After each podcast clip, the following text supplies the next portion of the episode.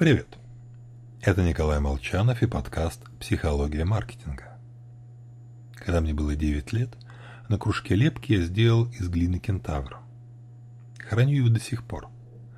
И не продам этот кошмарик даже за весьма большие деньги, если найдется какой-нибудь сумасшедший, который мне эти деньги предложит. Я не одинок. Проводились эксперименты.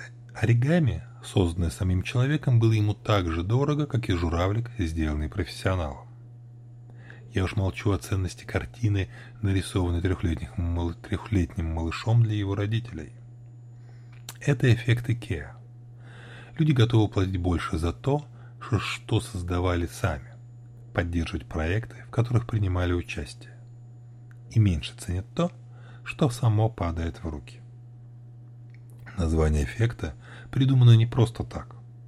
В исследовании Михаила Нортона и Дэна Ариэля испытуемо собирали коробки именно из Икеа, после чего были согласны заплатить за них на 62% дороже, нежели респонденты, которым просто предложили купить уже собранные коробки.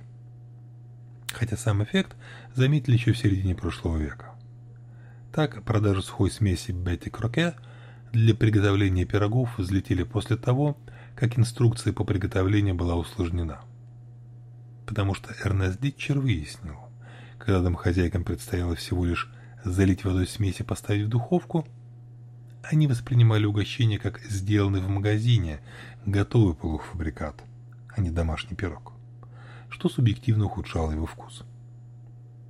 Иногда полезно переложить часть работы на клиентов. Причем задача обязана быть простой, чтобы покупатель мог с ней справиться. Но выглядеть она должна сложной, чтобы покупатель мог гордиться собой. Иначе результат будет обратным. Подумайте, как применить IKEA-эффект IKEA в своей компании, пригласите клиентов поучаствовать в создании продукта. С вами был Николай Молчанов.